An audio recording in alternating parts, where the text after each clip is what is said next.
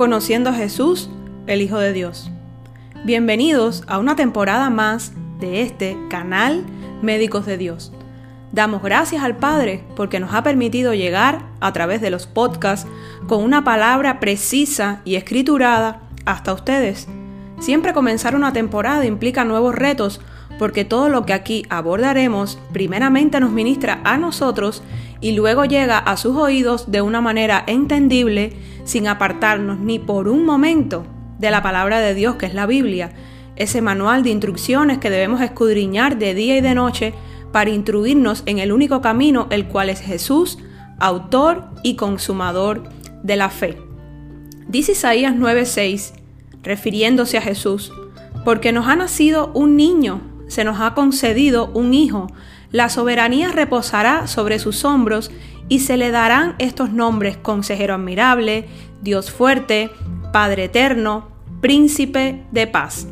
El protagonista de esta temporada nuevamente será nuestro amado Jesús, el Hijo de Dios, el cual se entregó a la muerte de crucifixión. Ya hemos platicado qué significaba muerte de cruz en aquellos tiempos de Roma. Era una de las peores muertes que podía tener un ser humano y Jesús le enfrentó por ti y por, y por mí. Para el perdón de todos nuestros pecados, hoy gozamos de una libertad que no merecemos y nuestro Señor nos mira a través de la sangre, esa sangre derramada por Jesús. El apóstol Pablo lo ejemplificó muy bien y vayamos a Hebreos 10, 19 al 22. Así que hermanos, mediante la sangre de Jesús tenemos plena libertad para entrar en el lugar santísimo por el camino nuevo y vivo que Él nos ha abierto a través de la cortina, es decir, a través de su cuerpo. Y tenemos además un gran sacerdote al frente de la familia de Dios. Acerquémonos pues a Dios con corazón sincero y con la plena seguridad que da la fe, interiormente purificados de una conciencia culpable y exteriormente lavados con agua pura. Jesús, el Hijo de Dios. ¿Y quién es realmente Jesús?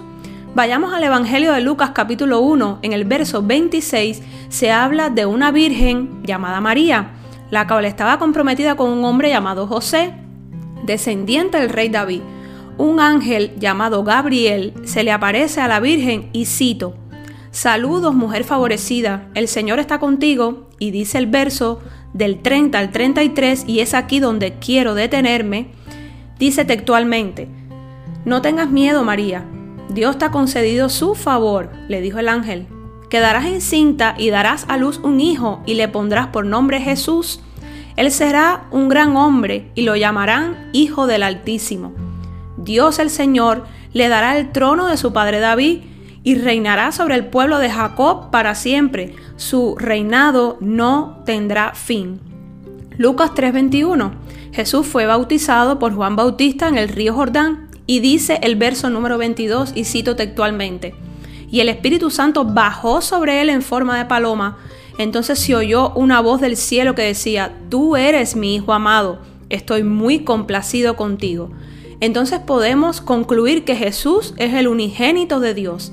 Dice la palabra de Dios en Juan capítulo 1, versos del 1 al 5. El verbo se hizo hombre.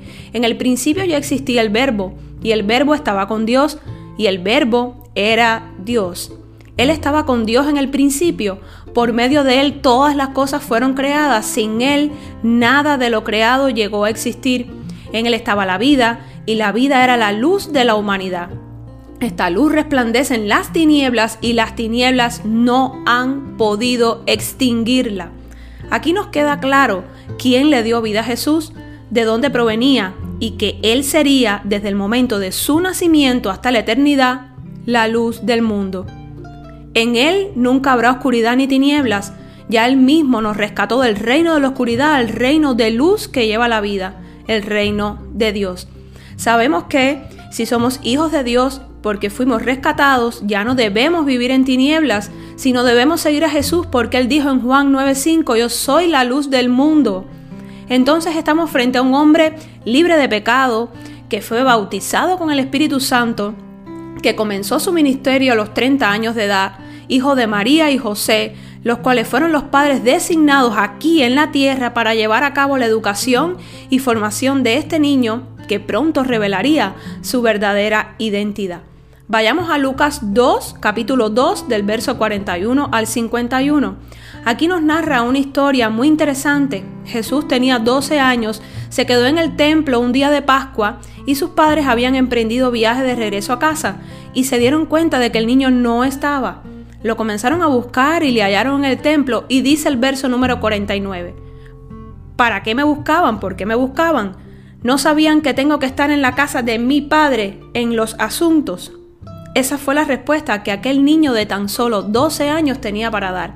Él sabía de dónde era, a quién pertenecía, a quién le servía con tan solo 12 años. Este pasaje nos deja una gran lección. Honra al Señor tu Dios, ámalo y sírvele solamente a Él.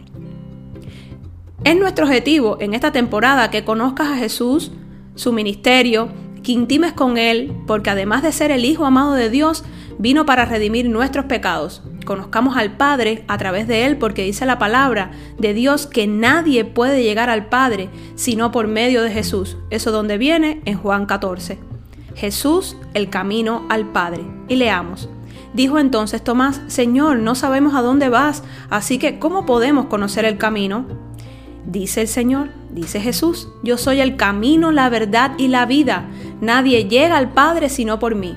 Si ustedes realmente me conocieran, conocerían también a mi Padre y ya desde este momento lo conocen y lo han visto. Señor, dijo Felipe, muéstranos al Padre y con eso nos basta. Pero Felipe, tanto tiempo llevo yo ya entre ustedes y todavía no me conoces. El que me ha visto a mí, ha visto al Padre. ¿Cómo puedes decirme, muéstranos al Padre? ¿Acaso no crees que yo estoy en el Padre y que el Padre está en mí? Las palabras que yo les comunico no las hablo como cosa mía, sino que es el Padre, que está en mí el que realiza sus obras. Créanme, cuando les digo que yo estoy en el Padre y que el Padre está en mí, o al menos créanme por las obras mismas, ciertamente les aseguro que el que cree en mí, las obras que yo hago, también él las, las hará y aún las hará mayores porque yo vuelvo al Padre. Cualquier cosa que ustedes pidan en mi nombre, yo la haré Así será glorificado el Padre en el Hijo. Lo que pidan en mi nombre, yo lo haré. Entonces, conociendo a Jesús, ciertamente conoceremos al Padre. ¿Y qué mayor regalo que ese? Tenemos la oportunidad de aceptar a Jesucristo en nuestro corazón. Dejar que entre a nuestras vidas y tome el control de ella. Que sea su precioso Espíritu Santo, que por cierto, si eres un hijo de Dios, ya mora en ti y en mí, que nos comunique lo que el Padre y el Hijo platican arriba en el cielo y nos consuele en todo momento. Vayamos a Juan capítulo 14, verso del 16 al 18. Y yo le pediré al Padre, y Él les dará otro consolador para que los acompañe siempre, el Espíritu de verdad, a quien el mundo no puede aceptar porque no lo ve ni lo conoce pero ustedes sí lo conocen, porque vive con ustedes y estará en ustedes. No los voy a dejar huérfanos, volveré a ustedes. Entonces con esta promesa de que volverá por su iglesia, por su novia, debemos estar preparados para ello. Debemos estar instruidos en su palabra, seguir sus mandamientos, cumplir el propósito para el cual fuimos creados y por sobre todas las cosas amar a Dios y conocerlo a través de la vida y ministerio de Jesús, su Hijo. Fue un ministerio corto, pero intenso. En la Biblia se recogen milagros, sanaciones, lecciones, parábolas, enseñanzas y promesa que nos dejó. Te invito a que me acompañes y pidamos al Espíritu Santo que sea nuestra guía en este camino que comienza justo ahora. No me despido sin antes hacerte una invitación si aún no conoces al Señor quiero que hagamos juntos esta lectura de una porción de la Biblia que se encuentra en Romanos capítulo 10, verso 9, y dice así, que si confesares con tu boca que Jesús es el Señor y creyeres en tu corazón que Dios le levantó de los muertos, serás salvo. Y me despido con una cita que está en número 6 del 24 al 26 y es la bendición sacerdotal. El Señor te bendiga y te guarde. El Señor te mire con agrado y te extienda su amor.